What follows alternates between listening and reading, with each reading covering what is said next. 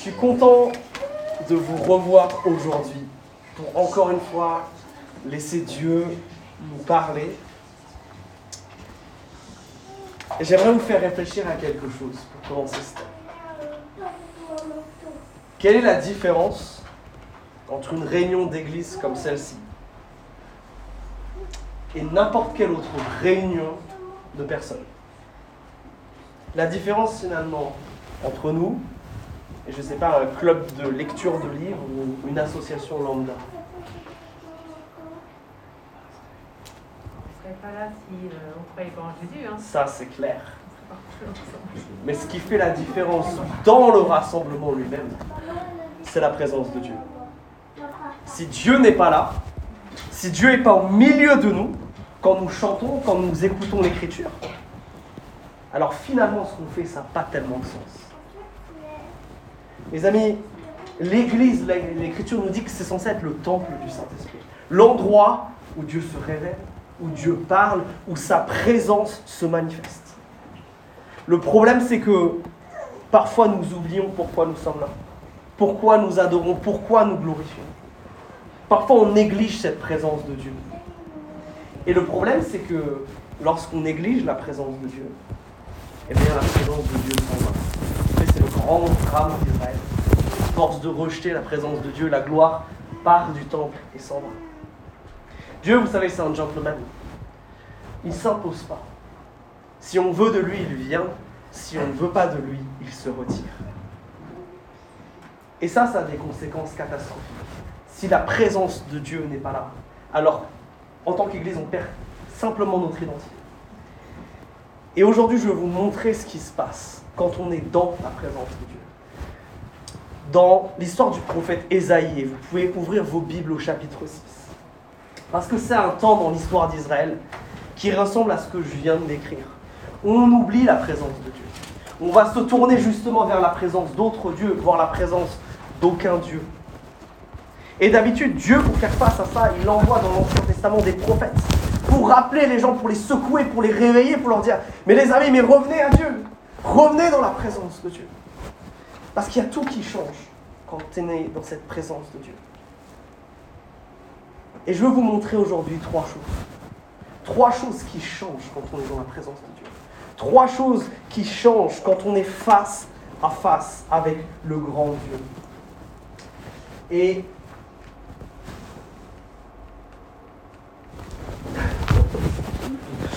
Et trois choses aussi qui vont euh, créer chez nous et qui vont finalement expliquer pourquoi on adore Dieu.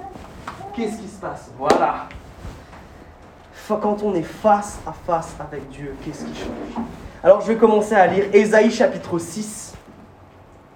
L'année de la mort du roi Osias, je vis le Seigneur assis sur un trône très élevé. Le bas de son vêtement remplissait le temple. Des séraphins se tenaient au-dessus de lui. Ils avaient chacun six ailes. Deux dont ils se couvraient la face, deux dont ils se couvraient les jambes, et deux dont ils se servaient pour voler. Ils s'appelaient l'un l'autre et disaient Saint, Saint, Saint est le Seigneur des armées. Toute la terre est remplie de sa gloire. Les soubassements des seuils frémissaient à la voix de celui qui appelait. Et la maison se remplit de fumée. Alors je dis, quel malheur pour moi. Je suis perdu, car je suis un homme aux lèvres impures. J'habite au milieu d'un peuple aux lèvres impures. Et mes yeux ont vu le roi, le Seigneur des armées. Mais l'un des séraphins vola vers moi, tenant à la main une braise qu'il avait prise sur l'autel, avec des pincettes. Il toucha ma bouche et dit, Ceci a touché tes lèvres, ta faute est enlevée, ton péché est expié. J'entendis le Seigneur qui disait, mais qui enverrai-je? Qui marchera pour nous? Je répondis, je suis là, envoie-moi. Dans cette vision, on a Dieu qui convoque Esaïe pour lui parler. Mais notez que Dieu ne parle qu'à partir du verset 8. On a sept versets. Sept versets où Esaïe prend le temps de nous décrire ce qui se passe quand il rentre dans la présence de Dieu.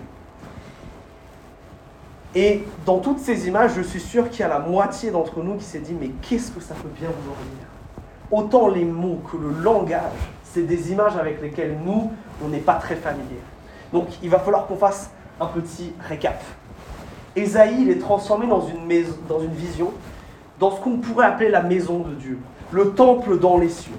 Et ce temple dans les cieux, il ressemble étrangement au temple terrestre qui est à Jérusalem, mais il y a quelques différences majeures. Et je veux juste vous rappeler à quoi ça ressemble. Le temple en Israël, c'est cette grande structure.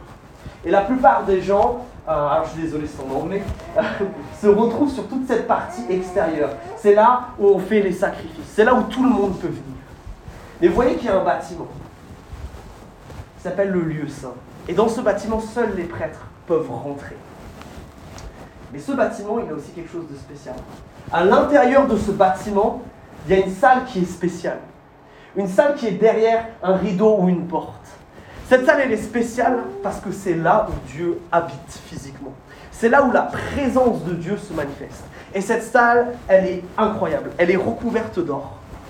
Et ce qui prend le plus de place dans la salle, c'est deux énormes statues de ce qui s'appelle dans la Bible des séraphins ou des chérubins.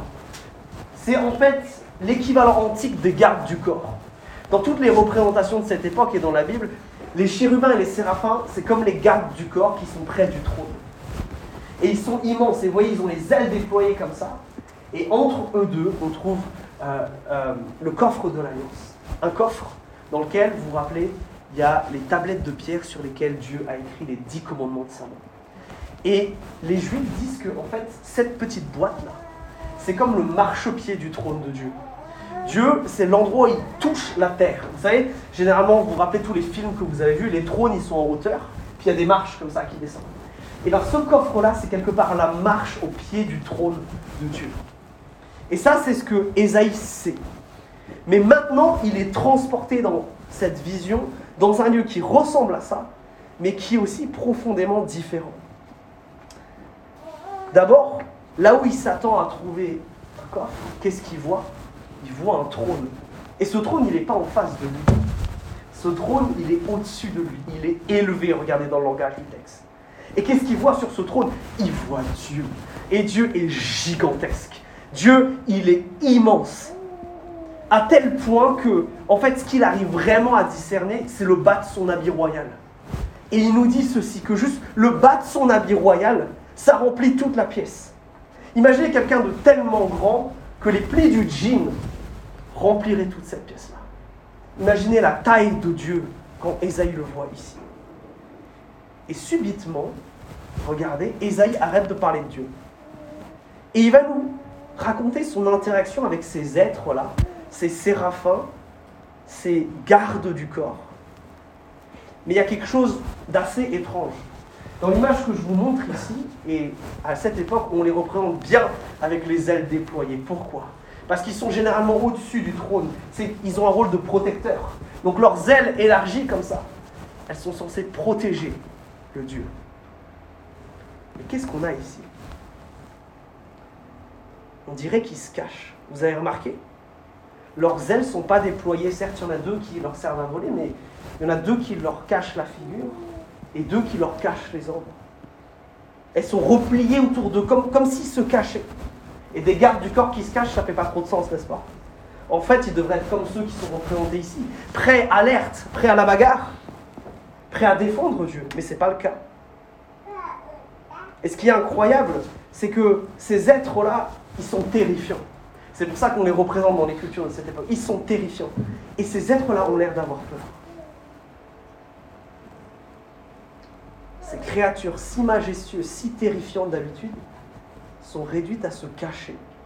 Leurs ailes ne, leur servent finalement qu'à se maintenir en place et à ne pas tomber. Alors pourquoi Isaïe nous embête avec ces détails? Pourquoi ces gardiens, ces gardes du corps, là, ces séraphins, ils ont cette attitude? Eh bien, tout dans ce chapitre tourne autour du verset 3. Regardez. Ils proclament Saint, Saint, Saint et le Seigneur des armées. Toute la terre est remplie de sa gloire. Et ce cri, c'est presque un cri de détresse. Vous avez déjà vu dans les films peut-être plus de super-héros. Quand quelqu'un a peur et qui crie tellement fort qu'il y a un verre d'eau qui explose ou des vitres qui se fissurent. Là, c'est pire que ça. Quand ces êtres crient ces mots, il y a le sol, les fondations qui se mettent à trembler. Ésaïe, les pierres qui sont sous ses pieds, là, elles commencent à bouger. Quand ces êtres parlent, tout tremble.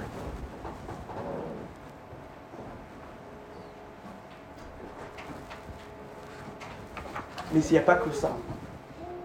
Ce cri, ce verset 3, et on va le décortiquer dans un instant, il est, annonciateur d'une chose, c'est que Dieu est là. Ce Dieu gigantesque, tellement grand, tellement terrifiant, que des êtres célestes parmi les plus puissants qu'on puisse imaginer ont peur de lui et se cachent. Et il n'y a pas que le bruit.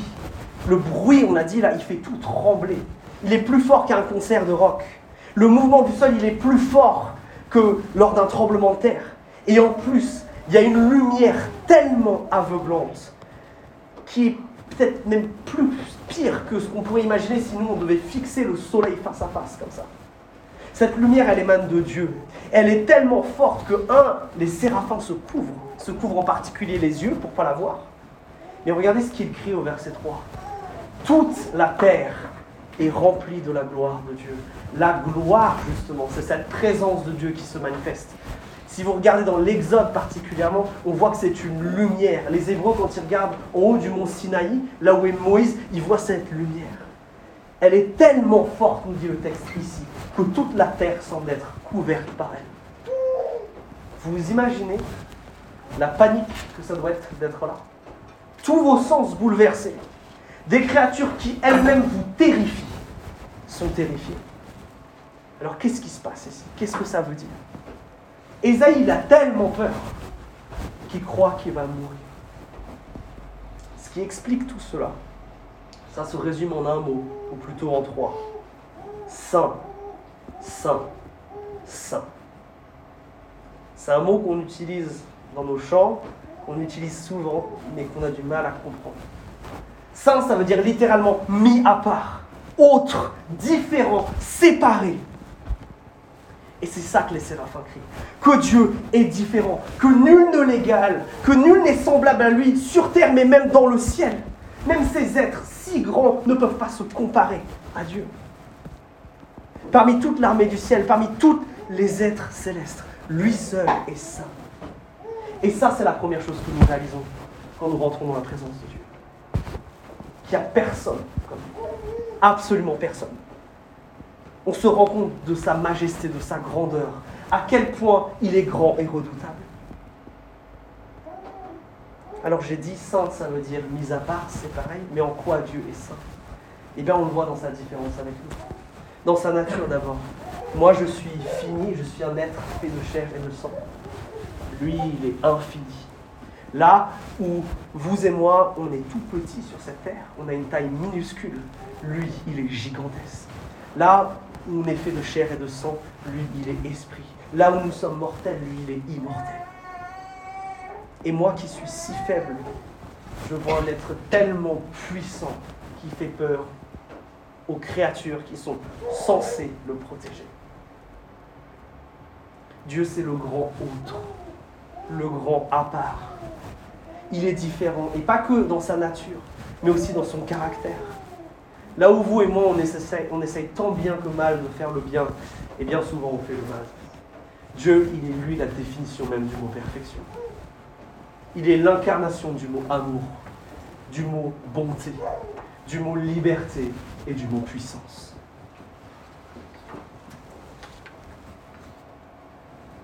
Si Dieu est si saint, si Dieu est si grand, alors mes amis, ça veut dire que je ne peux pas venir dans la présence de Dieu comme si je viens chez un copain. Parfois on est tellement subjugué par l'amour de Dieu pour nous, qui est incroyable, hein, qu'on oublie ça, qu'on oublie qu'il est saint. Et ce que je vous propose, c'est pendant un instant de nous laisser choquer par ce texte. De mettre en parenthèse le fait qu'on sait qu'il y a un Dieu qui nous aime et qui nous, qui nous accepte. Mais de se dire un instant, et si ce texte, c'était la seule chose que je savais de Dieu? Si quand je viens adorer Dieu, je viens rencontrer la personne qui est décrite là, Qu'est-ce que ça doit changer dans ma manière de venir à nos temps d'église? Qu'est-ce que ça change quand vous et moi on chante les chants qu'on a chantés? Qu'est-ce que ça change quand vous passez du temps seul avec lui? Est-ce que quand tu viens à une de nos rencontres d'église, et je pense par exemple à un temps comme celui-ci, est-ce que tu viens juste avec une forme d'habitude et de légèreté? Ou est-ce que tu as cette conscience, comme les séraphins, que tu rentres dans la présence du Dieu saint? C'est lui que tu viens voir. Et les séraphins sont terrifiés. Est-ce que du coup, je viens dans la présence de Dieu avec cette, ce respect, cette révérence, en faisant de ce moment le moment spécial qu'il est Est-ce que ces moments où je rencontre Dieu sont des priorités dans ma vie? Ou est-ce que l'habitude me fait les négliger? Alors qu'est-ce que ça veut dire? Sur ta manière de venir à des temps comme celui-ci L'attitude et l'heure à laquelle tu arrives. Est-ce qu'elle manifeste le fait que tu rentres dans la présence du Dieu Saint? Pourrais vous dire qu'objectivement, quand on se rassemble, parce que c'est bien, hein, on peut venir préparer, on peut prier avant, écouter de la louange pour se mettre dans cette attitude d'adoration devant Dieu et que euh, d'arriver à l'heure parce que c'est quelque chose de bien et que euh, en fait euh, c'est bien si on est tous là au même moment, mais tout ça, ça n'a pas d'importance si la personne que je viens rencontrer c'est celle-là si c'est ce Dieu-là que je viens rencontrer, alors toute mon attitude, elle doit changer. Imaginez un instant que demain, dans la boîte aux lettres, vous receviez une lettre de l'Élysée. Le président a une question à vous poser et vous êtes convoqué.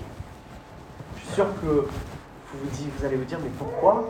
Qu'est-ce qui se passe? Alors, vous allez commencer à regarder ce qui s'est passé dans les infos, parce que vous dites, il va forcément me poser une question sur ce qui se passe, vous allez vous préparer. Et puis après, vous allez réfléchir à comment vous allez aller jusqu'à Paris. Est-ce que vous allez prendre la voiture, le train, l'avion? Où est-ce que vous allez dormir? Et puis, euh, si vous êtes fringué comme moi, vous allez surtout aller vous acheter d'autres habits. Et puis surtout, vous allez arriver à l'heure. C'est le président, je ne peux pas le faire attendre. Mais même plus simplement, quelle est notre attitude quand on vient au travail? On vient tous à l'heure. Mais tous ces gens-là, ils sont rien comparés au Dieu Saint. Et des fois, je me dis, mais est-ce qu'on ne vient pas avec trop de légèreté dans sa présence? Est-ce qu'on vient des fois avec une attitude presque arrogante du fait que, en fait, c'est cool de venir dans la présence de Dieu et c'est pas quelque chose qui aurait coûté la vie de Jésus-Christ, que c'est quelque part normal, que c'est un dû. Est-ce qu'on a cette attitude de révérence? Et puis, ce qu'on a fait juste avant, est-ce qu'on chante ou est-ce qu'on adore? Est-ce que tu chantes parce que tu aimes chanter et parce que globalement on chante pas trop faux? Ou alors est-ce que tu as conscience des mots que tu prononces? Que là on lui parle à lui Que quand tu dis ces mots, il t'écoute, il regarde ce Dieu-là là, qu'on a décrit. Il voit ce qui se passe. Moi je dois confesser que bien souvent, parce que j'aime ces temps où on est ensemble, eh ben, des fois il me faut un moment pour me dire, mais mince, j'ai pas du tout euh, conscientisé ce que je venais de chanter là j'ai carrément oublié, parce que je connais le chant par cœur, parce que j'ai l'habitude de chanter, que je m'adressais à lui. Est-ce qu'il n'y a pas quelque chose à changer dans notre manière de louer? Si nous venons rencontrer le Dieu Saint, alors ce texte nous appelle à sanctifier les moments que nous lui accordons. Que eux aussi soient mis à part dans notre journée, mais aussi dans notre emploi du temps. Est-ce que vous, quand vous êtes dans le secret de vos maisons, dans le secret de votre relation avec Dieu Est-ce que c'est aussi des temps à part Des temps où vous avez conscience que c'est à ce Dieu-là que vous vous adressez? Est-ce que par conséquent votre portable est éteint pour ne pas être dérangé, pour avoir vraiment ce temps avec lui Est-ce qu'on prend ce temps de qualité? Et moi, je vais reconnaître que je ne suis pas un exemple dans ça. Si nous rentrons en présence du Dieu Saint, nous ne pouvons pas y rentrer avec uniquement de la légèreté. Alors la sainteté de Dieu, ça parle finalement de son caractère. Et mes amis, c'est ça aussi le contenu de ce que nous voulons chanter. C'est ça que nos mots doivent dire finalement. Seigneur, tu es saint, Seigneur, tu es à part. Toi seul est amour, toi seul est grand. Et c'est ce qu'on veut vous communiquer aussi. Les chants qu'on veut chanter dans cette église, on veut qu'ils reflètent ça. Qui lui il est. On s'en fiche qu'il soit beau, qu'il ait une belle mélodie, qu'il soit récent ou qu'il soit vieux. Ce qui est important, c'est qu'il parle de lui et de lui seul. Mais la sainteté de Dieu, elle manifeste surtout une différence. Une différence entre lui et nous qui est majeure, c'est le péché. Vous et moi, on commet le mal. On va pas se mentir. Et la Bible, elle appelle commettre le mal péché. Et ça, c'est un truc que Dieu ne connaît pas. Dieu ne connaît pas le sentiment d'avoir péché, le sentiment de se sentir coupable parce que j'ai fait une bêtise. Il ne connaît pas ça. Ça, c'est peut-être la plus grande différence entre lui et nous. Et Ésaïe va réaliser ça. Regardez, on va relire les versets 5 à 7. Alors je dis, quel malheur pour moi, je suis perdu, car je suis un homme aux lèvres impures, et j'habite au milieu d'un peuple aux lèvres impures. Et mes yeux ont vu le roi, le Seigneur des armées. Mais l'un des séraphins vola vers moi, tenant à la main une braise qu'il avait prise sur l'autel, avec des pincettes. Il toucha ma bouche et dit, Ceci a touché tes lèvres, ta faute est enlevée, ton péché est expié. Alors mes amis, quand nous rentrons dans la présence de Dieu, il y a quelque chose de terrible qui se passe. C'est le fait qu'on réalise que Dieu ne tolère pas le péché. Parce que le péché, c'est une, rébellion contre lui. Une rébellion contre son plan d'amour, de vie et de bonté pour le monde. Quand on pêche, on dit concrètement à Dieu, la manière dont tu vois ce monde, je n'en veux pas. Et c'est pour ça que c'est terrible. Parce est en pécheur, et quand on vient dans cette présence, eh ben, c'est compliqué. Et je vais vous dire quelque chose qui va peut-être vous choquer, mais à cause de notre péché, nous ne devrions pas pouvoir rentrer dans la présence de Dieu. Dieu ne devrait pas être accessible à nous. S'il nous laissait entrer dans sa présence, nous mourrions. Entrer dans la présence de Dieu en ayant fait le mal, en fait, c'est du suicide. C'est d'ailleurs pour ça que l'endroit sur terre qui ressemble à cette vision qu'a Isaïe, vous savez, le temple de Jérusalem, avec ce lieu euh, qui s'appelle le Saint des Saints, et eh bien en fait, il n'est accessible que sur certaines conditions particulières. Une seule personne, le chef des prêtres, à un seul jour de l'année, ce jour il s'appelle Yom Kippour, ou le jour du grand pardon, à un moment précis, il peut rentrer. Et ce moment précis, c'est quand il a demandé pardon pour ses péchés, conscients et inconscients, mais aussi pour ceux de tout le peuple. Alors il va pouvoir rentrer pendant quelques instants dans la présence de Dieu. Mais quand il rentrait, il devait faire deux choses. Un, brûler de l'encens sur l'autel que vous voyez là, qui est juste devant euh, l'entrée du Saint des Saints. Et en brûlant de l'encens, eh ben, ça crée une fumée qui, en fait, quelque part le protégeait de cette gloire de Dieu, de cette lumière tellement vive qu'autrement il en serait mort. D'ailleurs, on lui attachait aussi une corde au pied, pour la simple et bonne raison que si jamais dans sa route vers euh, cet endroit-là, il venait à pécher et qu'il mourait, eh bien il fallait bien qu'on sorte son corps. Alors on lui attachait justement cette corde à la cheville pour pouvoir traîner son corps hors du lieu très saint s'il venait à mourir. Mais Dieu, aussi terrifiant qu'il soit, c'est aussi un Dieu bon. Regardez ce qui se passe. Ésaïe n'est pas le grand prêtre.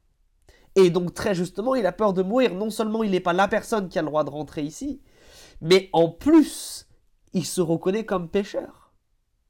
Mais est-ce que Dieu va le faire mourir? Eh bien non. Un des séraphins est missionné par Dieu pour prendre une, braise rougeoyante de l'autel et le purifier en lui touchant les lèvres. L'autel, c'est ce lieu qui sert à la purification des gens. Et Dieu vient le purifier, c'est-à-dire le rendre capable de rentrer dans sa présence. L'autel, vous savez, c'est l'endroit où généralement on faisait les sacrifices justement pour le pardon des péchés. Et quand la braise brûlante vient toucher les lèvres d'Ésaïe, alors toutes les paroles fausses qu'il a prononcées, toutes les mauvaises choses qu'il a pu dire, toutes les insultes, les paroles blessantes et tous les autres péchés qu'il a pu commettre sont brûlés et il peut rentrer dans la présence de Dieu. Ouf, il est sauvé. Ouf, il peut maintenant contempler l'être le plus incroyable de l'univers sans mourir.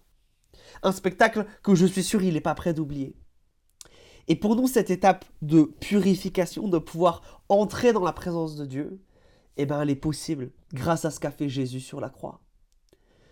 Rentrer dans la présence de Dieu en étant pécheur, bah ça veut dire mourir, on vient de le voir. Parce que Dieu est étranger au péché. Et le péché, c'est ce qui l'offense. Mais Jésus a accepté justement la mort que nous mériterions pour que nous puissions rentrer dans la présence de Dieu.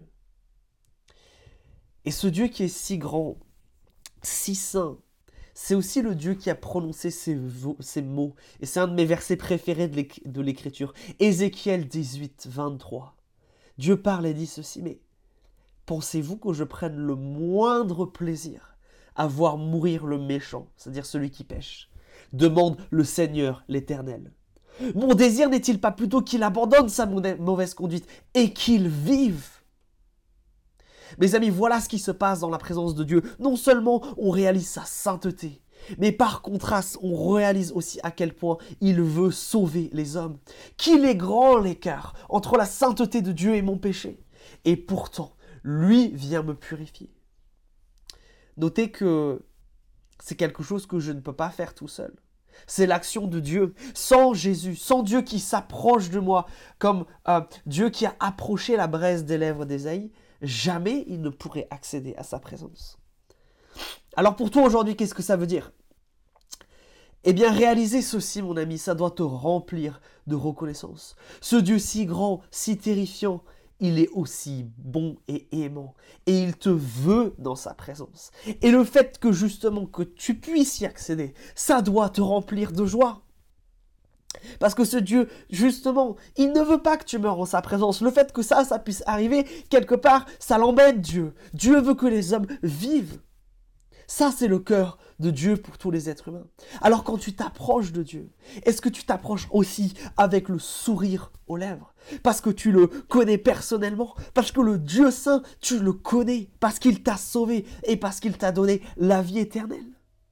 Est-ce que quand tu t'approches de lui, quand tu chantes ces chants, tu chantes des chants de reconnaissance pour la croix et pour la résurrection de Christ Parce que c'est par eux que tu peux accéder à la présence du Père? Mais ce processus-là, là, de purification, il n'est pas toujours facile.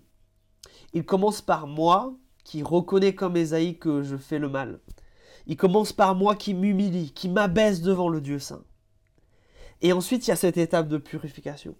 Et je veux que vous réalisiez une chose. Dans la vision d'Ésaïe, c'est Ésaïe se fait mettre quand même un morceau de charbon ardent sur les lèvres. Un truc qui est tellement chaud que même le séraphin ne peut pas le prendre tout seul. C'est bien pour ça qu'on nous dit qu'il est obligé de prendre une pince. Imaginez donc la douleur d'Ésaïe quand le charbon touche ses lèvres. Ce processus de purification, on cherche à devenir plus comme Jésus, plus saint, plus comme Dieu.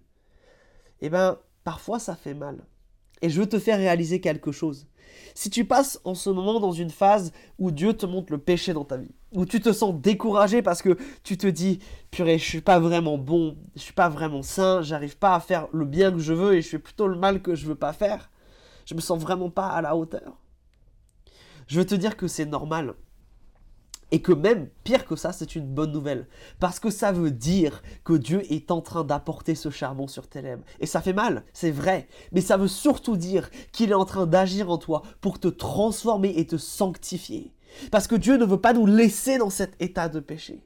Il veut nous faire devenir les hommes et les femmes qu'il veut que nous, que nous soyons. Donc dans la présence de Dieu, non seulement nous réalisons sa sainteté, mais dans sa présence, nous réalisons aussi qu'il veut nous sauver. Mais c'est pas tout. Dieu ne veut pas que nous l'adorions uniquement. Et malheureusement, c'est une mauvaise compréhension actuelle qui, domine parfois nos églises, de dire que en fait, ce qui est important, c'est juste les temps qu'on passe ensemble euh, dans la présence de Dieu, à louer, etc. Et globalement, si on pouvait faire ça de toute la journée, ça serait, vraiment, ça serait vraiment bien. Mais Dieu ne veut pas qu'on reste là. Lisons la fin du texte. Je reprends la lecture au verset 8. J'entendis le Seigneur qui disait, Qui enverrai-je? Qui marchera pour nous? Je répondis, Je suis là, envoie-moi. Il dit alors, Va dire à ce peuple, Écoutez toujours, mais vous ne comprendrez rien. Regardez toujours, mais vous n'apprendrez rien. Engourdis le cœur de ce peuple, rends-le dur d'oreille et ferme-lui les yeux, de peur qu'il ne voie de ses yeux, qu'il n'entende de ses oreilles et que son cœur ne comprenne qu'il ne revienne pas et ne soit pas guéri. Je dis, jusqu'à quand, Seigneur? Et il répondit, jusqu'à ce que les villes soient saccagées sans habitants, les maisons sans hommes, et la terre saccagée et dévastée. Jusqu'à ce que le Seigneur ait éloigné les hommes et que le pays soit tout à fait abandonné. S'il en reste encore un dixième des habitants, il repassera par l'incendie. Mais comme le térébinthe et le chêne conservent leur souche quand ils sont abattus, sa souche donnera une descendance sainte. Étrange ces paroles. Et je veux commencer par parler par la chose qui nous choque et qui nous dérange profondément quand on, on écoute ce passage. Dieu dit à Isaïe, tu vas dire des choses de ma part, tu vas prononcer les paroles que je vais t'ordonner de prononcer, mais ces paroles, elles n'auront pas pour but de ramener les gens dans ma présence, mais de les empêcher de revenir dans ma présence. Et comme nous, Isaïe, il est choqué quand il entend ça. Il est choqué en entendant Dieu, dire ça. Et il demande à Dieu, mais Seigneur, c'est terrible ça. Jusqu'à quand? Et Dieu lui dit jusqu'à ce que Israël soit réduit en cendres. Ensuite seulement, d'un petit reste, fera l'espoir renaîtra. Et il prend cet exemple d'un arbre dont on a, coupé, mais dont la souche reste dans le sol avec les racines et qui peut euh, éventuellement euh, refleurir. Alors pourquoi Dieu donne ce message à Isaïe Pire que ça, est-ce que vous savez que Jésus prend ce message à cœur? Quand on lui demande pourquoi il parle en parabole, dans Matthieu par exemple et dans Marc surtout, il invoque ce texte. Étrange, non? On croit que les paraboles, d'habitude, c'est utiliser justement des métaphores et un langage imagé pour que des choses qui sont difficilement comprenables, on puisse les comprendre. Mais Jésus dit justement qu'il parle en parabole pour que les gens ne comprennent pas et il invoque ce texte-là. Alors pourquoi Dieu fait ça? Ça paraît pas très sympa, non? Eh bien, il faut se remettre dans l'histoire. Dieu a été tellement patient avec Israël. Pendant des années, il les a rappelés à lui, les a appelés à revenir dans sa présence, dans une relation avec lui. Il n'a pas arrêté. Il a envoyé juge après juge, prophète après prophète, roi après roi. Il est même venu parler en personne à certains d'entre eux. Mais la patience de Dieu, qui a duré des centaines d'années, elle arrive à son terme. Le truc, c'est que tout ce qu'il a dit jusqu'à présent, la parole qu'il a communiquée par ses prophètes, elle est tellement puissante qu'elle peut ramener les gens à la vie, qu'elle peut les ramener vers lui. Elle est suffisamment efficace pour ça, la parole de Dieu. Et c'est bien, entre guillemets, presque l'inquiétude de Dieu. C'est de dire, si tu continues à communiquer ce message-là, les gens, à un moment, vont revenir. Alors, Ésaïe, comme Jésus, en parlant de manière pas claire, en parlant dans un langage qui n'est pas directement à appeler les gens à la repentance, et eh bien justement c'est un signe de jugement. En fait, en parlant comme ça, Esaïe n'est plus en train de dire, euh, imaginez-vous quelqu'un qui se rend sur la place du marché parce qu'il y a un problème, il commence à hurler, vite, venez, repentez-vous, changez.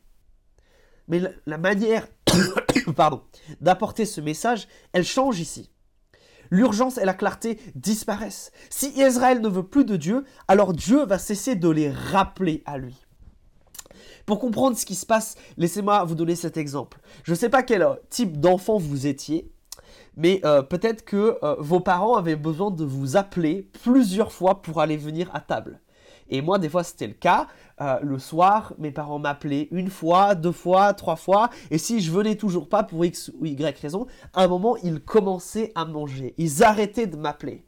Ça voulait pas dire que je pouvais pas rejoindre la table familiale, mais ça veut dire qu'ils n'allaient plus m'attendre. Et c'est exactement ce qui se passe ici. Dieu ne va plus constamment les appeler. Ils peuvent toujours revenir à lui. Ils peuvent toujours s'ils le cherchent et on verra que dans l'histoire ensuite c'est ce qui va se passer. Des gens comme Néhémie et tous ceux qui vont le suivre vont revenir vers Dieu. Mais Dieu ne va plus activement les chercher pendant un temps.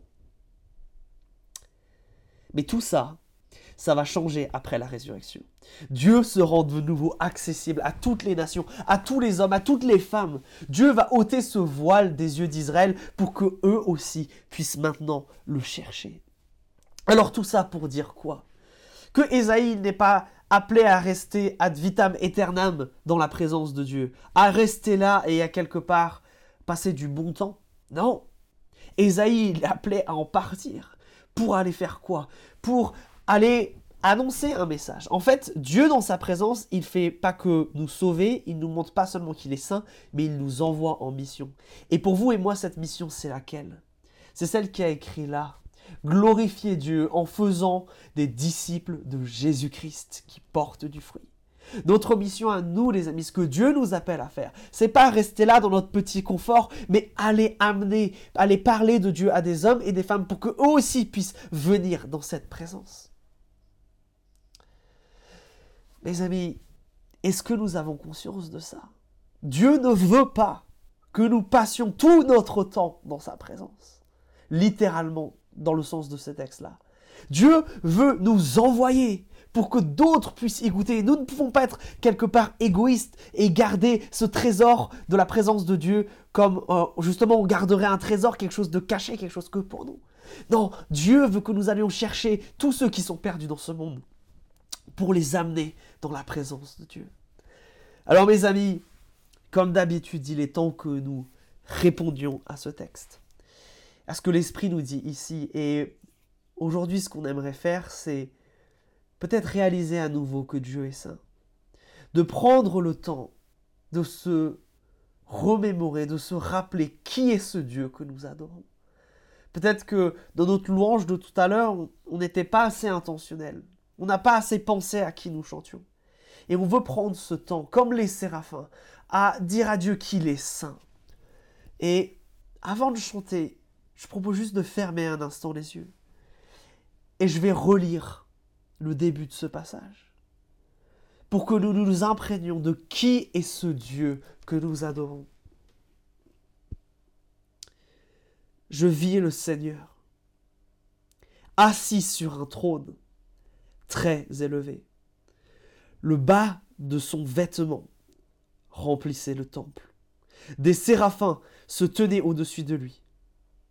Ils avaient chacun six ailes, deux dont ils se couvraient la face, deux dont ils se couvraient les jambes, et deux dont ils se servaient pour voler.